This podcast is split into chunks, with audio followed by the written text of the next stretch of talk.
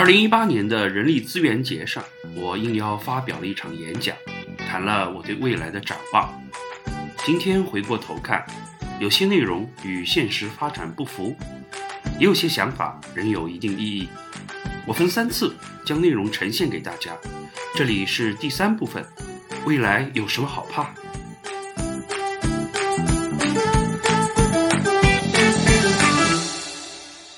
欢迎收听毅力和他的宝藏朋友，这里有人生故事，有职场内幕，有吐槽笑料，核心就是看破说破，一语道破。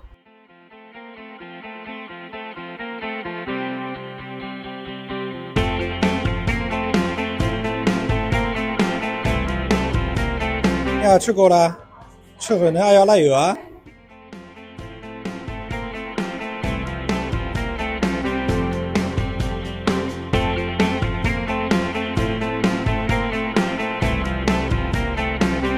审美发生变化呢，可能人的价值体系也会发生变化。为了说明这两者关系，我跟大家讲个故事啊。呃，今年年初我参加了一个民营企业的年会，这个年会的高潮部分呢是一个小品节目，一共有三个人，董事长亲自扮演唐明皇，有一个男总监扮演高力士，另一个男总监反串很胖扮演杨贵妃。唐明皇和杨贵妃一阵互动之后呢，唐明皇就问了：“哎，贵妃你怎么这个脸色这么差呀？”贵妃说：“哎，别提了，最近想吃荔枝吃不上，所以脸色这么差。”啊，唐明皇就骂高力士：“狗奴才，为什么不给我的爱妃吃荔枝？”高力士吧唧跪下说：“启禀武皇，罪臣该死。但是荔枝啊，他要从广西运过来，到了长安就烂掉了。”这时候，董事长突然走到前台，面对台下一两千名观众，动情地说：“我明白了，问题的症结在运输，我决心。”把我的毕生献给中国的物流事业。啊，可以鼓掌，可以鼓掌。那天下面两千人的掌声比这个热烈多了啊。呃，从我的角度来说，我很认可这位董事长的愿景，我很认可他的价值观，应该搞好中国物流。但是他表达这个价值观的审美，我是完全不能认可的。所以这就讲到一个概念，叫价值认同。人和人相交啊，就是要价值观认同才能一起。如果价值观认同、审美观有差别，就像我这个董事长一样的，我们可以求同存异。但是如果价值观不一样了，哎，这个人就很难交往了啊。最近我就退出了一个群，啊，是我中学同学的群。这个群里呢，体制内的领导干部太多，讲话一股官气啊，我受不了，我就退了。退了后，我另外一个女同学就给我发私信说，哎。徐丽，你是不是退群了？我说是啊，图个清静。他说：“哎呀，你这一退不要紧，引起了多方讨论。”我说：“多方讨论了，那空方是怎么看的呢？”哎，这个这个笑的不多啊，大家没有抓到这个梗，很正常。我们那群里大部分人也抓不到这个梗，所以我才退群的啊。我们都是价值不认同，道不同不相为谋。价值观是什么意思？我们来讲一个社会历史发展的进程啊。人最早的时候呢，因为物资很匮乏，想选没得选，所以那个阶段叫做没有选择的不自由。第二阶段物质阶级丰富以后，人可以做选择，叫做有选择的自由。慢慢随着物质极大丰富，最后琳琅满目，来不及选了，就是会出现选择困难症。这个阶段我们叫做无法选择的不自由，因为你每天都浪费时间在选择当中了。那最后呢，我们一旦建立了一种价值观呢，我会进入一个非常好的境界，叫做免于选择的自由。因为价值观就是一套价值体系，它决定了一些大是大非的答案。以后你不用每个问题都去讨论，可以批量的、快速的处理很多问题，剩余的时间就可以用来追求自己的幸福了啊！免于选择自由真的很有效，大家不要轻哭啊！以前有一个阶段讨论中央电视台的春节联欢晚会还要不要再办，有个老大爷就说。春晚必须办，不办的话，我年三十晚上看什么？你想想看有道理。年三十晚上有春晚，他就知道应该看春晚；没有春晚的话，一百多个频道他怎么选呢？那就会出现选择困难症。所以免于选择自由非常重要。但周国平老师说过，不了解自己才向外追逐，为欲望所控。就是人往往不了解自己，也就不能建立很好的价值体系，反而就被外面的事情围着走啊。下面我用个简单的例子来说明一下。价值体系怎么影响人的行为选择？这个杯子是个空杯还是满杯？传统的叙事呢有两个答案：乐观主义说半满的杯，对吧？悲观主义说半空的杯，对吧？但是其实还有其他的答案，比如说理想主义相信一切都会很美好，说杯子总会满的；存在主义存在主义相信人的天性自由，所以他说打破杯子才会有自由。他是说水就会自由了，洒出去了。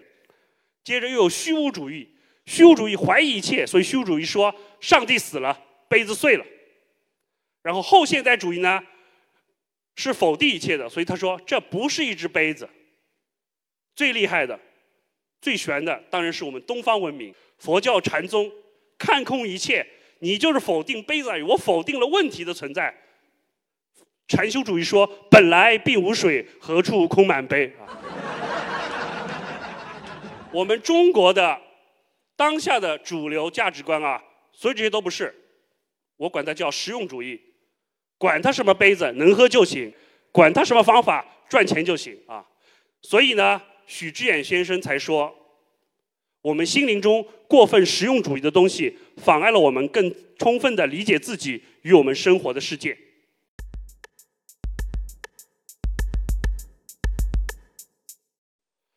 这么多价值体系怎么办呢？我给大家建议是：坚持自己的价值体系，尊重别人的价值体系，实现和谐共处。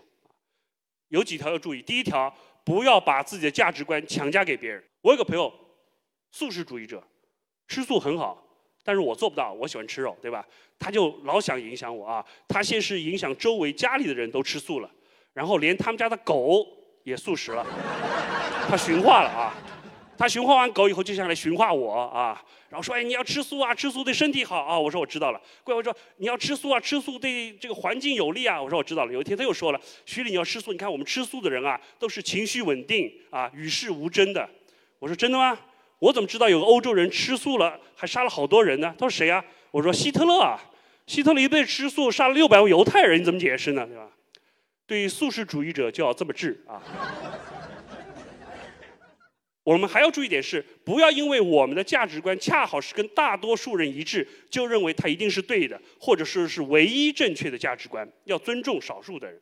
呃，我在一个公益活动当中碰到了一位女性，是教练。她不但是教练，而且是教练当中的战斗机——亲子教练。那我就说，哎，王王老师，您这亲子教练干什么的？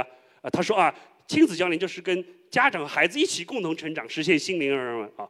我说啊，呃，你这个服务就用不上了，我没有孩子，也不想要孩子。他马上就说了一句：“你为什么不想要孩子？你在害怕什么？你在逃避什么？” 哎，你你要是没有经验，很容易掉进他的坑啊！这就是我说的伪弗洛伊德心理分析，貌似有理，其实漏洞百出。但是你要是没经验，很容易说：“是啊，我的原生家庭不好。”要不就是：“哎呀，王老师，我有童年阴影什么的。”这都是上当的啊！像我这样学过心理学的人，我就知道怎么应付。我说王老师，我来反问您个问题：您为什么要孩子呢？您又是在害怕什么？你又是在逃避什么呀？谢谢谢谢。对教练啊，就得这么治啊。那怎么能影响人的价值观呢？我们可以做的唯一一件事情，就是提供更多的事实。他。可能知道或者不知道事实，希望增进他的认知来改变他的价值观啊！我父亲就是这样的，我父亲很瘦，但是我很胖，所以我父亲老是希望鼓励我多运动啊。有一天我回家，他又说了：“徐一礼，你不要老是办公室久坐不动，要多运动啊，多去健身房，在那个跑步机上跑跑步。你要小心，跟你堂哥一样，年纪轻轻就中风了。”我说：“啊，堂哥中风了，他怎么会中风的呢？”我爸爸想了想说。你堂哥啊，当时在一个跑步机上跑步，突然就中风了。这个论据就没有选对啊。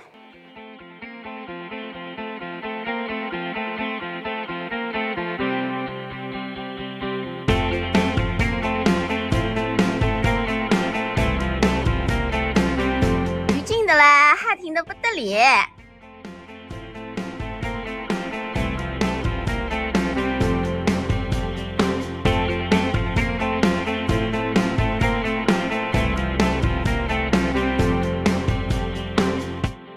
互联网时代把一切都放大了，喜欢你的人赞美你的人也放大了，但是讨厌你的人、抨击你的人也放大了啊！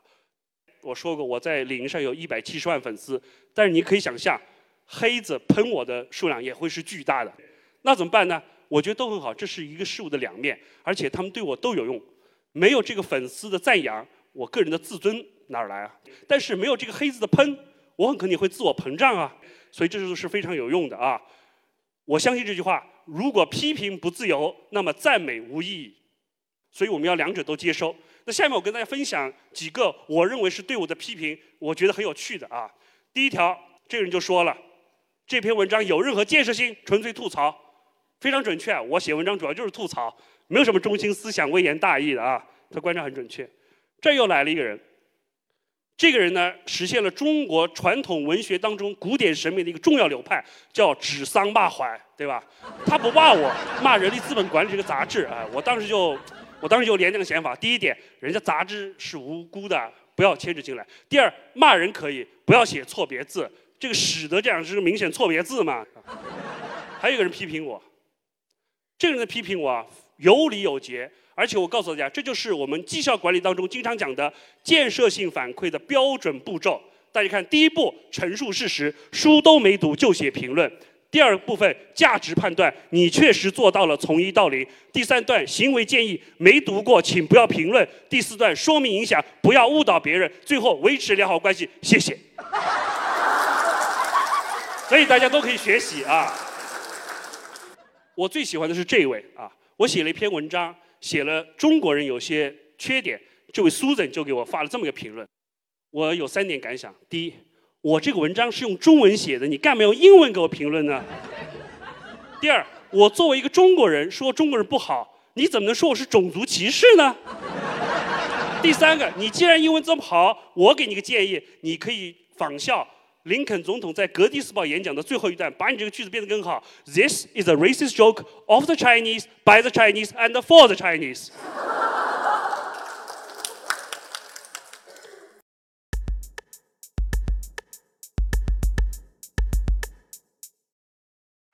我很喜欢旅行。有一年我旅行到浙江，朋友请我吃饭，一桌都是浙江商人，然后我就。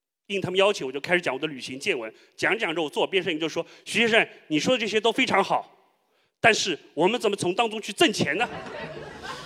我说：“我旅行就是好玩，我没想要挣钱啊。”一桌的人都沉默了，两秒之后爆发出哄堂大笑，然后说：“徐先生，你真的很幽默，没有钱你去那么远干什么啊？”这个就是我刚才说的实用主义的，甚至它是实用主义一个极致，一切向前看的拜金主义。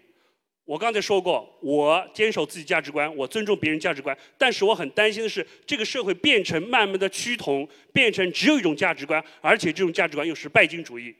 我很遗憾的看到这种情况，甚至在一些年轻一代身上也有体现。啊，我有个朋友，他是互联网高管，有一天他开车送我回家，到了我家楼下以后，他女儿上小学，看了看我住的那个多层的老旧公寓，就说了：“徐叔叔。”我爸爸和他的朋友都住别墅的，你怎么住这种地方？我不尴尬，他爸爸觉得有点尴尬。那我就想开玩笑，缓和一下气氛呗。我说：“徐叔叔住不起别墅，徐叔叔穷啊。”小姑娘一点格棱都不打，穷？你知道自己穷还不去努力挣钱？这个小姑娘的说法跟去年一个很红的互联网金融广告如出一辙，那个叫“等你老了就没有人原谅你的穷了”。这就是我担心的。如果这个世界变成金钱至上社会，金钱变成衡量一切事物的准则，金钱变成所有活动的起点和终点，那我我所在意的很多重要的价值观，比如诚实，比如乐趣，比如独立自主，比如智慧，就不再有独自的价值，就成为金钱的衍生物，成为金钱可以买到的东西。那个社会，那个未来，不是我所乐见的。真的有那天到来，我不敢确定我还有没有勇气在那样的时代生存。每每想到这里，我的心情就会很压抑，心理阴影面积就会很大。幸好，黑暗之中出现了一束光明，沙漠之中出现了一眼甘泉，深深的井底突然掉下了一根绳子，这根救命稻草就是中国男子足球队。因为你想啊，你可以批评中国男子足球任何东西，你可以说他缺什么缺什么都可以说，唯独不能说中国男子足球缺钱。因为中国最有钱的男人叫王健林，中国最愿意花钱的男人叫许家印，他们连个联手往这里边撒多少钱，结果中国足球还是不能崛起。这个悲哀的事实让我觉得人间还有希望，因为总是有些东西是钱买不来的，所以我决定。不用去管这些东西，按自己价值观生活，做一个自由自在、无忧无虑的灵魂。前两天大家应该注意到一个新闻，有一个人在西雅图偷了个飞机，飞到空中，最后坠毁了。我看到这个故事，我就想到这个安哥拉作家写的这句话：拥有一个梦跟做了一个梦是有差异的。我们很多人可能都做了一个梦，说我将来要怎么怎么样，自由自在的，说走就走旅行。但是这个人他是真正拥有这个梦，因为他付诸行动了。我很喜欢他说的一句话：“我起飞了，就没有想过要降落。我也做不到，但我很欣赏他的这个情。所以我决心按这个方法去生活。五月份的时候，我有个朋友过生日，请我去吃饭。他是个有钱人，当然有钱人都不喜欢别人叫他有钱人啊。有钱人说：你应该叫我高净值人士，就是保险公司给他们起的名字啊。那那些去的一桌都是高净值人士，除了我一个，很尴尬，因为主人迟到了没来。”一桌人就只能聊天嘛，然后他们就聊着聊，就聊到一个话题，叫“你刚才停车停哪儿了？好停吗？”哎，这话题很奇怪。后来结束以后，我回去问了一个资深销售人才，才明白，他说这个呢是一个高级销售技巧，叫做通过提非敏感问题获取敏感信息。什么意思呢？因为你心里很想问，但是你不能问，就是你有钱吗？你有多少钱啊？这叫敏感信息、敏感问题，所以你要提一个间接的问题，比如说你是开什么车的呀？比如人家说我是保时捷，但是这个问题可能还是有点直接，所以要用个委婉的方法，就问你刚才车停哪儿了呀？好停吗？非敏感问题获取敏感信息啊。那高净值人士各种答案都有啊。我这个日系车还比较轻便，好停的哦，日系车啊。有的说哎，我说美系车很大，费了很大劲才停下来哦，美系车。最牛的答案是什么呢？这种事情我不管的了，都是我司机搞定啊！说这句话必须要翘大拇指这个动作才相符啊。那一桌高净值人士都讲完了，最后轮到我这个低净值人士怎么办呢？我实话实说呗，我说停车好停啊，我是骑共享单车过来的，想停哪儿就停哪儿。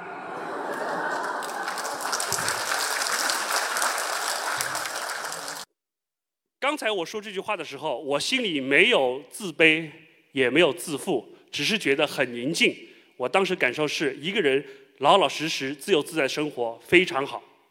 所以带着我今天心态，如果几年前那个小姑娘问我同样的问题，我的答案就不一样了。如果那小姑娘说：“徐叔叔，我爸爸的朋友都是住别墅的，你怎么住在这种地方啊？”我会说：“小姑娘，因为徐叔叔住在这样的地方很开心。”谢谢大家。